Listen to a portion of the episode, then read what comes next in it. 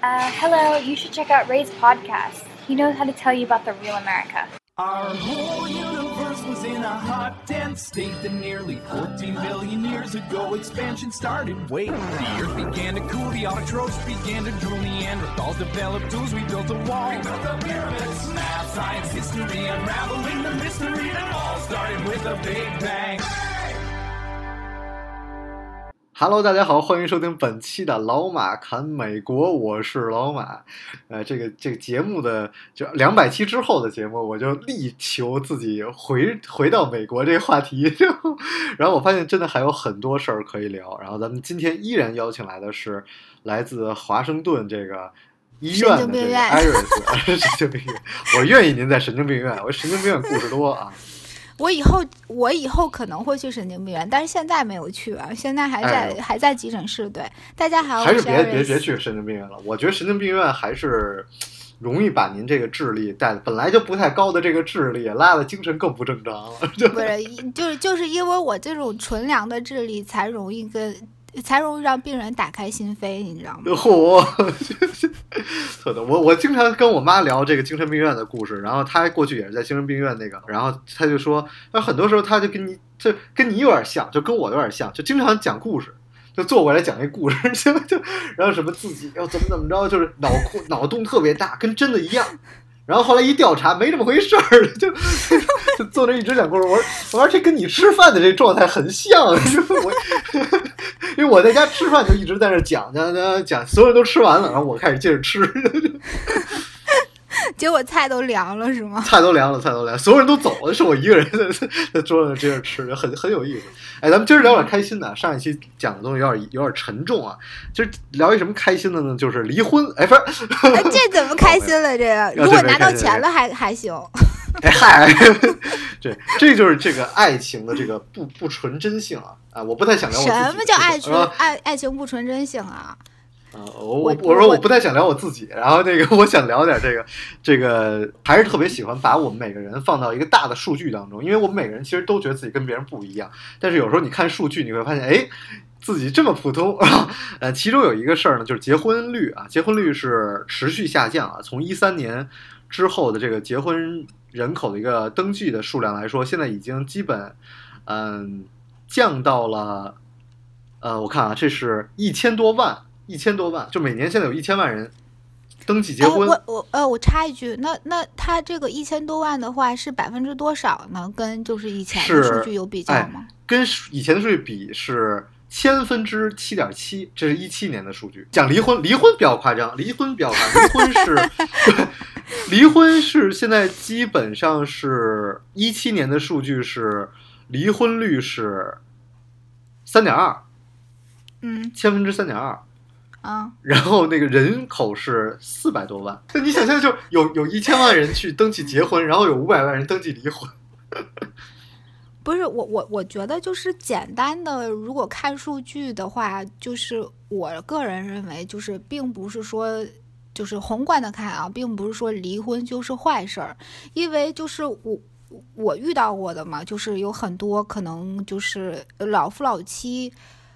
在一起可能十几年甚至二十几年，他没有感情，你知道吗？甚至有的就是啊。不一就没有感情，或者就是过的这个嗯貌合神离的那种。然后大家可能嗯就是因为、也也就是因为一些其他的原因吧，考虑到经济啊，考虑到这个面子方面问题，就是大家挺着挺着了那么多年，哪怕就是因为第三者已经已经闹得不可开交了，但是大家还是没有离婚，因为老观念嘛。但是可能可能因为一些变化，可能就离婚这。我这次绝对不让你插话。这插不上话了。你你说你说你说，呃，我是我每次都应该等您说完了，然后我再说。我这人确实不太讲规矩的一个人。我我也我也一样，就是大家就大家就跟打火机一样，有火上来了一定要点上，对不然容易灭。对，但很有意思，就是说那个中国有一个传统的，你经常可以看到朋友圈，大家说，哎呦，你看我爷爷奶奶打了一辈子，但是他们一直在一起，很幸福。你你看过这种言论吗？就很有意思，大家觉得他他们一直我看的更多的就是，我看的我注意到更多的就是那个就是比较年轻的网友吧，就说就一看到有说什么哪个明星拍就是发两张就是跟男朋友或者女朋友亲亲吻的照片了，就说哎呀又塞一嘴狗粮，又相信爱情了，然后或者哪个明星又出轨了，就说哎呀又不相信爱情了，你的这个爱情信仰也太太不坚定了吧？演员都是这些演员都是人设，这这这这我都基本都不看这个人群啊。但是还有一个数据我，我也特别愿意讲，就是上海一七年的平均结婚年龄，你可能猜不到。我猜一下，我猜一下，嗯，哎，您猜一下，哎，三十五吧。哎呦，这这这真差不多。没想到啊，就我我真的没想到，就上海我也有读书的好吗？哦，您也看书，我我以为您这个就只只刷剧呢。上海的平均男男性的结婚年龄是三十四点四岁，女性是三十二岁。哎，这个你知道吗？我在美国我也读过这些报道，我我看那美国的报道是，美国它是根据各个州统计的，你知道吧？大哎概就是大概平均大概就是二十五岁左右。当时我看到这个数据，我很震惊的，你知道吗？我我以为我以为那啊！我以为那个那个年纪会更年纪会更低，因为啊为什么？因为为什么？因为我周围的那个人群，就是我我周围好多人就都是呃十几二十来岁，就二十出头就结婚了那种。然后后来我也遇到过一些就是那种比较成功的人士，可能三十多岁也没也没结婚。然后我我遇到了就是这两两两群人之后，我我对这个二十五六岁，就是平均二十五六岁，我觉得啊这个数据可能还是比较靠谱。因为美国的话，很很就是美国就是各种分级都比较严重，就有很多那种。家庭不幸的呀，或者是说那个就是因为信教的他们原因，他们结婚很早的，就是十几二十来岁就结婚了。对对，所以他们就是贡献了那对，对他们就贡献了那一部分数据。所所以也特别好玩，就是你看陕西的平均结婚年龄，二零一七年陕西男性的平均结婚男性是二十八岁，女性是也是二十八岁，就是他某种时候没有，就我们只看数据的话，就是他的经济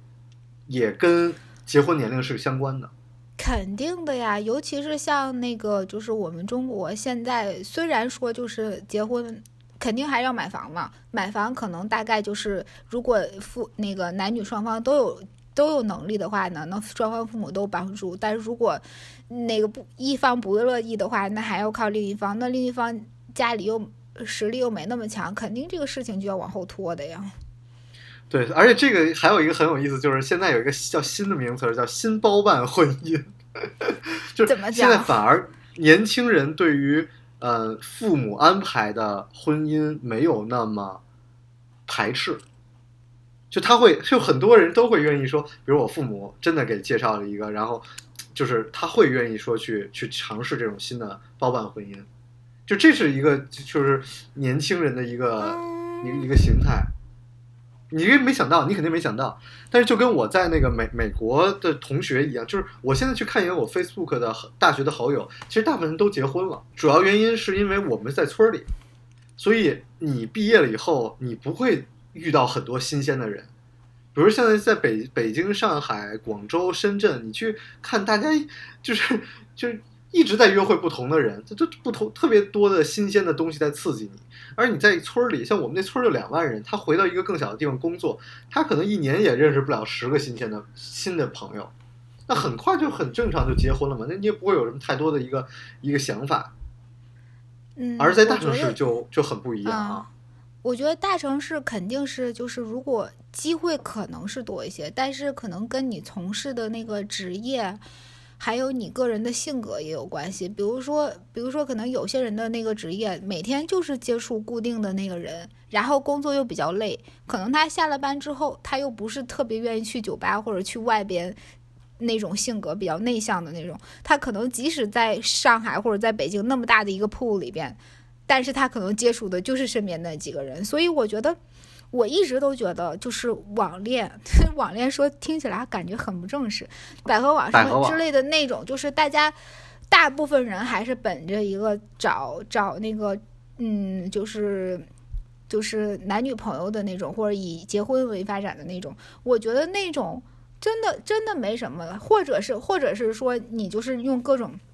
手机上的那种更随意的哎交友、交交友软件，对我觉得我我一直都认为，一个人不管你在哪遇到我，你是在 Tinder 上遇到我，那那是我；你你在 Match 上遇到我，那也还是我；你在生活里，你在酒吧里遇到我，在工作上遇到我，那都是我呀。那那跟你怎么认识我有什么关系呢？如果你觉得我是那个对的人，那跟你怎么认识我有什么关系呢？对，这这个很有意思，就是这个数据上又又显示出来，就是说，在整个的一个呃人群的一个筛选，就是比如说这种父母安排的婚姻，跟这个咱们正常认识的婚姻，这个出轨的概率都是一样的，你知道吗？就大概有这百分之五，肯定啊，人还是一样的人嘛。对，说有百分之五是身体出轨，然后百分之三十是精神出轨，然那精后就是有神出轨是怎么算呀？就就是说，你觉得我好像其实爱上另外一个人了，这这种。哦，哎，那那问个题外话，你你觉得精神出轨和肉体出轨哪一个更不能接受呢？哎，这对我来说，其实我都可以接受。我说实话，这是我是我觉得我可能是一个比较比较可能更更不能就可能比较新鲜的一个一个概念。其实就我之前有一个，就我的很多朋友其实是四十岁往上的，你知道吗？然后我我生活中的朋友就是四十岁往上，然后他们当时有有我记得我当时聊到这个失恋这件事儿，然后我说，嗯，你觉得什么是底线呀？就是两个人之间什么是底线？然后我当时那个那个朋友跟我讲一句话，就到现在我都记得。他说，爱人之间啊是没有底线的，底线是留给敌人的。哦，您懂我意思吗？就是我对，就是我我我觉得其实就是说我我觉得是有的时候这个这个感情到了，就是你你做什么事儿，我可能都能接受。就你只要两个人在一起生活什么，因为有太多糟心的事儿，比所谓的出轨严重的多。嗯，这是不是有点有点有点您能不能接受啊？要要具体情势具体分析，只能讲我个人，嗯，行，因为那对那那我们跳过，就跳过这儿吧，跳过这这这这真的有点难讲，真的有点难讲。对我们由离婚讲着讲着讲到爱情去了，对对对，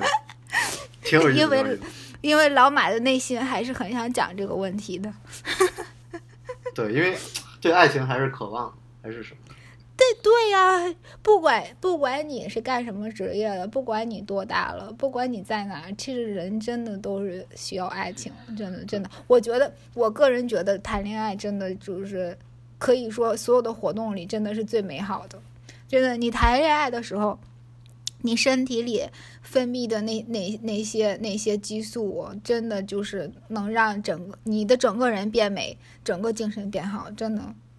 是，是，你对对你所以爱情这件事儿其实是很美好的一件事，但有的时候就会被被很多东西就好像把它支离破碎了，或者说被大家去束缚了。对对对，特别是很多，我就老觉得就是说，您就算什么一夜情也好啊，什么什么，只只要是有那个荷尔蒙什么，就都都很美好的一件事儿。那这种日本酒吧，它就有那种，我可你可能没去过那个，你下次来我带你去，就是小姐姐站一排，然后你买花五十块钱买一个座位坐在那儿，哎，不是不是，是你跟他聊天儿，就你单纯花这个座位费，最贵的有一百五，然后是便宜的五十块钱，你就坐那儿，就就是聊天儿，你什么都没有，所以他营造了一个氛围。吗？没有没有，就是那我跟小姐姐聊啥呀？对，就有一个问题，就是小姐姐长得还不是特别好看，但是小姐姐日语那讲好说明。人家，那说明人家天儿肯定聊得特别好。对，所以他这个叫做什么？叫做呃友情之上，恋人未满。他就就营造这种氛围。就这是我跟后来跟我日本的同事聊天，就他们是很喜欢这种状态。就是我也不太想负责任，然后我也不太想跟你就是说就只是普通朋友，我还想偶尔能讲个黄段子。所以这就是 友情之上，恋人未满，就是一个一个状态。所以，所以就所以咱们就话题终于算是绕回来了，就是讲讲到今天的主题，这真的，这这这种就是这你一个男性对女性，如果是这种需求，真的就是恋人未满。如果你真的爱一个人的话，你真的就是想想想想拥有他的全把部，世界都有。给他，这种，对对，对，这这我你是我的，我是你的的那种感觉是吗？对对对，但但是这个中间又是到了，就是说，比如说我们在纯谈感情的时候可以，但咱们真的谈到婚姻的时候，又有一个很尴尬的东西出现，就是我要想到离婚怎么办？所以就是人家刘强东很聪明，就是我我未来十年我只领一块钱收入，一块钱，一块钱啊，他这都是这个他这都是跟那个西方人学的，也不是他他创建的。哎，对，那那这个东西现在看来，其实还是有聪，还有聪明的一一个点在的。那么我们就认真的讲，就是我们老百姓吧，可能我没有什么钱，但我有两套房，但这套房可能我就传给我的，那我不太想跟你分。那搁美国，像您现在遇到这个问题，啊，人家这是现在几个亿的这个房产地业的这个家大业大，有的是洋蜡，这怎么传给您？就是您这个就是人家也在考虑这个问题，所以有就突然您突然跟我聊到这个婚前协议，哎，我特有兴趣，聊了二十分钟才聊到主题，哎，您我您讲一下，我们节目不就是这特点吗？就是哪儿聊哪儿没有重点写 对，没有重点，哎，不是，呃，对对，就是婚前财产协议，我不知道现在在国内这个东西是多么流行，但是这个婚前财产协议其实在美国一直都很流行的。就基本大家都会签。呃，也不是哦，我问了一下我同学，他们都没签，我说，所以我说我同学比较穷，对呀、对，对就是就是一般没签婚前财产协议的理由，无非就是说啊、我们我我们彼此相爱，我们不会离婚，所以我们也不需要婚前财产协议，或者是说我们没钱，也没必要签婚前财产协议，或者再就是说啊，我觉得这个破坏感情一点不浪漫，我们不签婚前财产协议，无非就这三种理由吧，对吧？所以说我某种意义上觉得这个婚前财产协议是在保障有钱人。我我我觉得他也保护了另一方，当然这个是要看你这婚前财产协议上都写了什么，对吧？对您来说啊，您当时这个提出要签这个的时候，您什么感受？没有，没有我就说，我就是说，我个人如果说我如果说就是对方跟我的经济呃，如果对方的那个就是经济实力跟我差不多的话，我是你也不会跟他结婚，不是，不是，我是觉得，我是觉得没有必要签。我是觉得大家就、就是数数一数那个谁谁家就有几颗大白菜，那差不多没有必要签，对吧？但是如果对方的白菜比我多那么多，我却要求说不签，我觉得这个事情不太，我站在人家的角度想不太合理，我觉得。而且像您就是这个是吧，也也说不准就离了那天就就 你这这老马的诅咒一。就是没没事儿没事儿，我大人大量，你当我像你呢？不是，那这不是我我就问一下，这个婚前财产协议里边具体是什么内容？婚前财产，你就把我讲的好像我是 Oliver 一样，你下次找 Oliver 来讲，我就跟你讲讲我作为一个就是普通公民对那个一点点法律理解和对这个婚前财产协议，就是美国因为五五十个州嘛，每个州这个相关的法律它有那个多多少少的差别，但主要的就是说。当然，肯定第一个就是说你你婚前的这个钱，还有你的那个就是房产，就是 property，嗯，你你可以写在上面。然后还有就是说，呃，债务，因为美国人的话，好多人就是读了医学院啊，或者是读了其他比较贵的项目的话，他都欠了一屁股学生贷款，你知道吗？你可以把这个贷款以后要怎么还也写在婚前财产协议里，这种就比较适合那种说我没有钱，但是你有债呀、对吧？这挺逗的，就是说我跟你结婚，但是我不帮你还贷，是吧？是这意思？不是说不帮还贷，就是说这个事情可以放在婚前财产协议里边说明白，大家要怎么样。你因为大家的那个传统观念觉得，一说到婚前财产协议，觉得就是在讲钱，不是的。一个就是说钱，另外说债，还有一个美国有很多种，就都是说离婚之之后再婚的，而他从之前的婚姻里边会有从之前婚姻带来的孩子，你知道吗？那那孩子这个抚养或者其他的问题也可以写在这个婚前财产协议里面，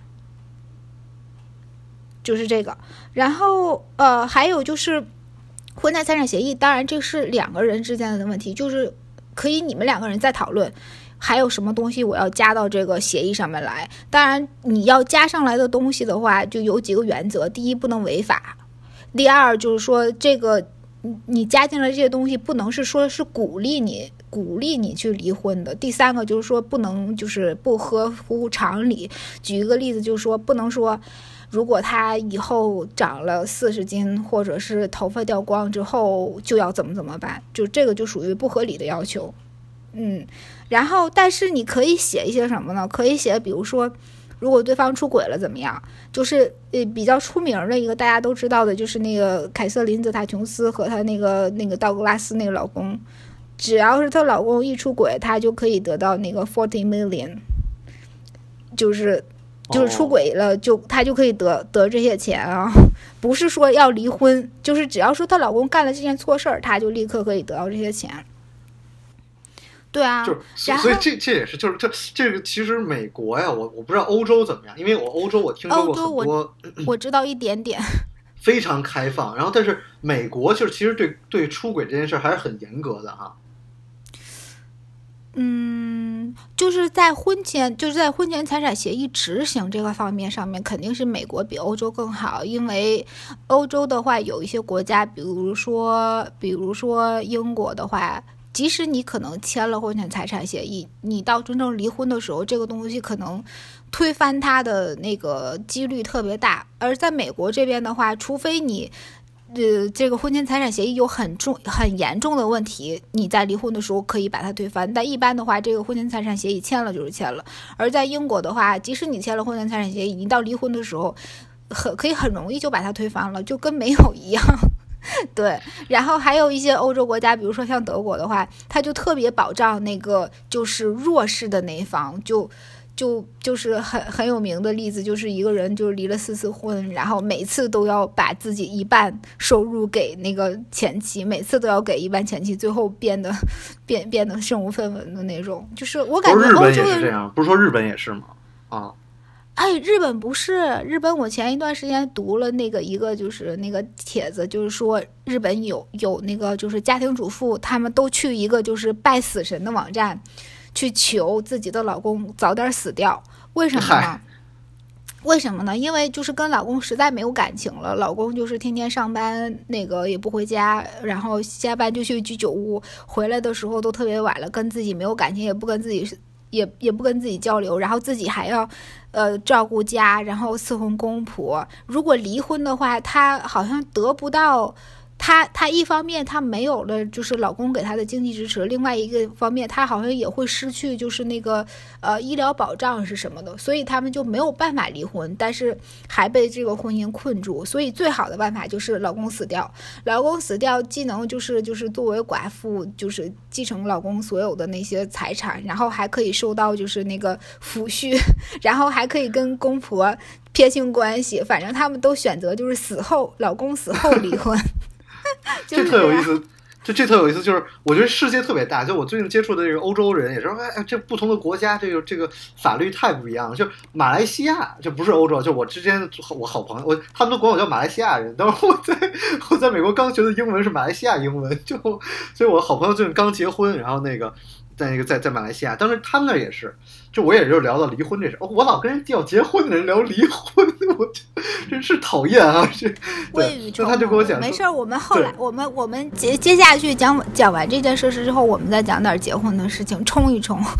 应该说一冲，就马来西亚特别好玩，就是对于马来人来说，如果她老公突然去世之后，她是可以直接这个房贷都不用她操心，然后政府会一直给她钱，然后让她去把这个房贷还完，然后包括孩子的上学，包括她的收入，就马来西亚政府对马来人特别特别保障，所以这个华人当地华人特别气愤的一件事儿，所以这个也很有意思啊。而是说到结婚这是特有意思，就是我突然发现这个这个退休人士其实是最适合结婚的。我最近朋友圈有一个人，他就发朋友圈，他是参加一个婚礼，是他这个他他已经退休了嘛，然后是他这个高中同学两个人，就是过了这么多年，觉得感情还在，于是两个人一起结婚。然后那个婚礼办得很简单，但也很多都是同学什么的，那反而很好，因为你想，那俩人都有退休工资，然后又有时间，就是纯恋爱，你知道，然后又那个经历了时间的那种打磨，又特别的那种很 humble 啊，不会像我们年轻人特别那种那种那种这个看不惯，然后整天想要去改变别人，那反而特别好。行吧，但是我觉得这个恋爱，嗯，恋爱我你觉得甭甭讲了，您讲您的吧，就 别强别强聊，别没没有强聊，我觉得为什么他们的恋爱就像你刚才说的那么好，就是因为首先第一个不用担心钱的问题，我觉得。我觉得好多就是国内的年轻人，现在最主要的是还 还是被被被钱束缚了吧？对，一个是一个是要忙着工作，然后又有买房的压力，还要养父母。我觉得这个就是，嗯，爱情很脆弱吧。就是首先我们每个人都不完美，本来在两个人磨合过程中就已经很很难了，我们要去适应一个来自完全不同环境的人的各种。各种他的他的脾气，他的习惯。当我们好不容易把这一段磨合好了之后，准备走入下一个阶段的时候，却发现有一个巨大的石头，就是钱在在那里。真的，那个那个压力，对那个压力，我觉得是让很多人就是退而却步的吧。所以我当时发一个朋友圈，我说：“你们结婚的，已经结婚的这些人，能不能告诉我，你们觉得最，就你们有没有后悔过结婚？” 然后就有的人说后悔，有人说不后悔，但是我当时特别难过的看到的一个一个人的回复，一个一个女生回复说是，嗯，最难过的是因为爱情而结婚，但是眼看着爱情慢慢就消亡了，然后。然后还有人回复说是什么，就是说，呃想离婚，但是那个人没出轨，连个离婚的理由都没有，就然后就这确实啊，哎哎对，这个我真的想说，就是你你以前做节目的时候说的，当时我忍住了，我没有说，但是我觉得你今天好像对于那个问题的观点还是一样的，我觉得很很多就是朋友的观点也是这样，觉得。哦，觉得我我之前我恋爱的时候我那么努力，我为你付出那么多，我们结婚了之后就老夫老妻左手右手了，我我不需要再做任何投入。其实我觉得不是这样的，感情的话，它就跟一个特别脆弱的植物一样。它它发芽了之后，它长成苗了之后，它更需要你你去给它关怀照顾。首先你首先你不能因为说啊，我现在有男朋友了，我结婚了，我就可以随便吃，我就可以随便不运动，反正我已经把自己嫁出去了，那我胖了又能怎么样？你你其实你你维护一个自己的形象的话。不只是说让对方看见你高兴，更主要的是你你你对你你自己，你用一个什么样的态度 carry 了你自己啊？你连你自己都不在乎，你怎么让对方就是作为一个人去尊重你，作为你的爱人去爱你？所以我我很不同意，我个人很不同意，就是说我一旦步入一段感情或者一旦步入婚姻之后，我就。我就那股气儿，我的那股劲儿，我就全放下来了。我觉得你作为一个人，你要继续 carry 你自己，你继续维护你自己。你只有在作为一个个体上面，你不断的进步，你才能让另一个人一直就是吸引在你周围，你知道吗？我这是我自己的想法。对对，哈，虽然我不认同，但是，这我又我不是不认同，就我觉得很难。我不是说不认同，就是说这事儿很难。所以我后来就说，好好多人，大家最后就。嗯，都比较懒吧。其实我们在就是有的时候在恋爱的时候谈的很多理想啊，风花雪月，这这在结婚后就很难。就后来我也见到很多特别好的一些可能企业家，他们这个夫妻又真的特别幸福。我觉得很多时候真的是两个人都在很成长，然后两个人都有共同的爱好，或者真的就是境界，就是不能说我虽然有点看不上这种国学的东西，但但我听一聊就是这那，所以两个人他很同步。其实这件事儿很重要。对啊，就是我，反正我我感觉你你个人你个人对自己的要求和成长吧，真的就是不能停，真的。对对对。当你当你自己都你对自己都是一个放任自流的态度了，你怎么能要求对方还像当初一样爱你啊？尤其是就好像你再好吃的菜，每天都吃也会腻啊。但是你可以 换着法的让这个菜有一道有更新的味道或者更新的卖相一样。是，所以有有一个事儿，就是说，我就觉得大家两个人可以一起，就是比如一起学一个什么东西什么的，啊，对，那个很好。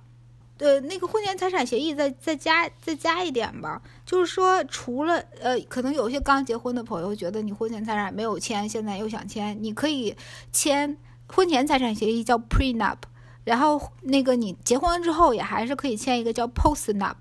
那个是跟婚前财产作用一样的，只不过是在你结婚之后签，就是你两个人一起去找找那个 attorney，然后把想要什么样的东西列下来，其实是可以一样的。就像那个美剧那个 Shameless，他他爹他爹死了之后，给他留了一笔就是那个保险金，就是大概七万美金吧，就是对美国人来说那是很很很多一笔钱了。但是他那个时候已经结结了婚了，然后他就骗他那个老公。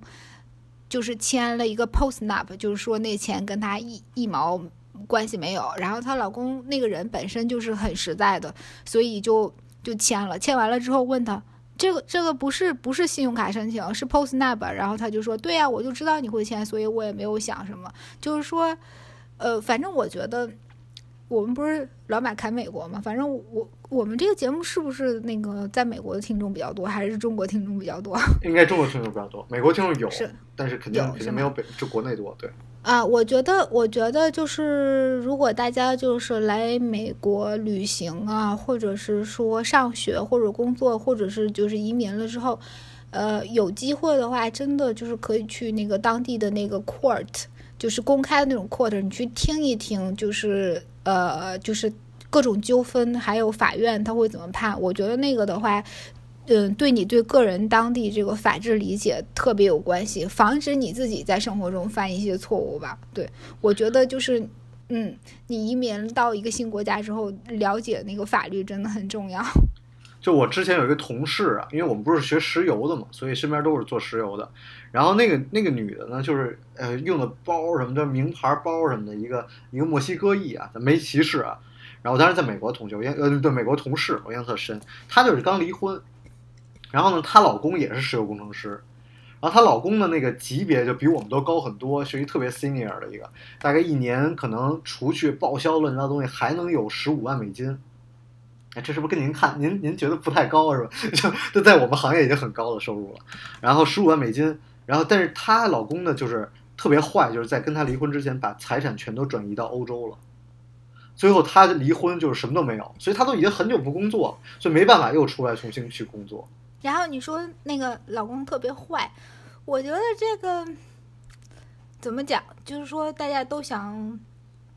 做到，不是说伤害对方，而是说想保证自己不被伤害吧。就是好多时候可能就是站在对方的角度想一下问题，可能会让自己更好受。大概就是这样。我有时候觉得这个婚姻这事儿特别让我特看不起，因为我觉得人可以有各种各样的原因去结婚，而爱情反而是很少的一部分的人真正因为这件事儿去结婚的原因。就是呃，美国有一个电视剧，呃，有一个就是综艺节目吧，叫《七十二小时婚姻》吧，好像叫什么，然后就特别有意思。他们就呃不是七十二，反正就七天吧，好像就就是美国有一个有一个签证，就是你要结婚 fiance 了，然后那个你们可以拿这个签证访问去美国，但你们就要在很短的时间内决定你们要不要结婚，必须办婚礼。然后不办婚礼，你就得必须得离开美国，就有这么一个签证。然后他就把这个拍了，然后拍了里边的那种，就大部分的，比如说一个，我是一个，嗯、那特别有名的一个，就是我是一个那个，呃，菲律宾的一个小女孩，我可能刚十八，但是我我找了一个四十的人谈恋爱，然后但是谈谈完恋爱之后呢，那个他说要娶我，他他来旅游嘛，菲律宾旅游，然后他要娶我，娶完了我过来，然后这个这个男的让我签各种 prenup，比如说房子不给我，什么都不给我，还不给我钱，也不给我家人钱，然后这女孩就特别特别生气，跟这个男的各种吵，但吵到最后呢，七天快到了，她还是会选择跟他结婚。就有的时候我是觉得这婚姻制度这事儿就特可笑，你知道吗？真的就是你可以说，哎，这人不爱我或者怎么样的，但是真的在利益的面前，或者说在我必须要美国绿卡的面前，我最后都会妥协的。嗯，我觉得这个就是两个人之间的一个平衡吧，就好像我觉得你你想要求对方有什么都可以，都不过分，重要的是你自己有相应的东西去平衡。那就像你刚才举这个例子，那这个小女孩儿她她她的反买是什么？是年轻，是漂亮。是有活力，那另外一个人她的反买是什么？我能给你，我能给你身份，我那那这个小女孩的反买相对于这个 男方的反买很少，所以说她即使跟对方吵，她也她她她也要不来。那如果说这个女孩没同意跟他结婚，她回菲律宾了，那这个四十多岁的男的，他可以很轻松的再去菲律宾找一个同样的小女孩，愿意跟他结婚，对吧？当你去要求什么的时候，你你要看你自己有没有这样的反买啊。他没有，因为他知道他自己的砝码就那么少，所以最后他还是选择跟对方结婚。他知道他的反买这就对这种现实东西一解剖出来，又太现实了，特别的 negative，不是你知道吗？生活本来太消极了。生活本来不是消极吗？我我我不是，我觉得这个叫现实，不是叫消极。我觉得，我觉得我们从小就是被那个国产电视剧、国产玛丽苏、玛丽苏、玛丽苏电视剧以及言情小说，我觉得我们被我们的爱情观都是被他们给洗脑了，我知道吗？什么说啊，我爱你，跟跟你没有关，感觉把自己都感动的哭天动地的。你没想到你，你这对人家是一种骚扰吗？我或者说，呃，或者说爱情就是贡献，就是无，就是毫无所求。那前提是对方也跟你一样，对吧？对方对你也是好，能为你去死，能把什么都给你。如果对方对你不是这样，那你为什么要对对方那样？我爱情这个东西本来就是。就是就像我刚才说那个培养植物一样，你给这个你给这个爱情这个植物提供水，那我给它提供阳光，就是两个人要共同的嘛，你不能说一个人付出百分百，另一个人付出百分之零嘛，对吧？所以你不能就说，哎哎，你刚才转的这个，我突然想到，就是我们中国可能婚前财产协议没有那么流行，但是你没看网上分享那个网友婚礼，一般都是在那个新郎去接亲的时候会念一个，就是那种非法律条文的，写什么以后我老婆说什么都是对的，什么工资全要交给老婆，那个其实你你感觉不就是另一种形式的婚前协议吗？只不过是那个没谱。说起来让你高兴而已，对吧？对，其实你你你可能都会有有一些期待吧，对这个婚姻，对吧？反正能，我觉得能像您想这么明白的人其实不多。现在你知道我想的明白了吧？是是不太多。行，那这期节目聊的挺好，咱们节目就先这样。我是老马，我是 Aris。那感谢大家的收听，我们下期节目再见，拜拜。谢谢大家，拜拜。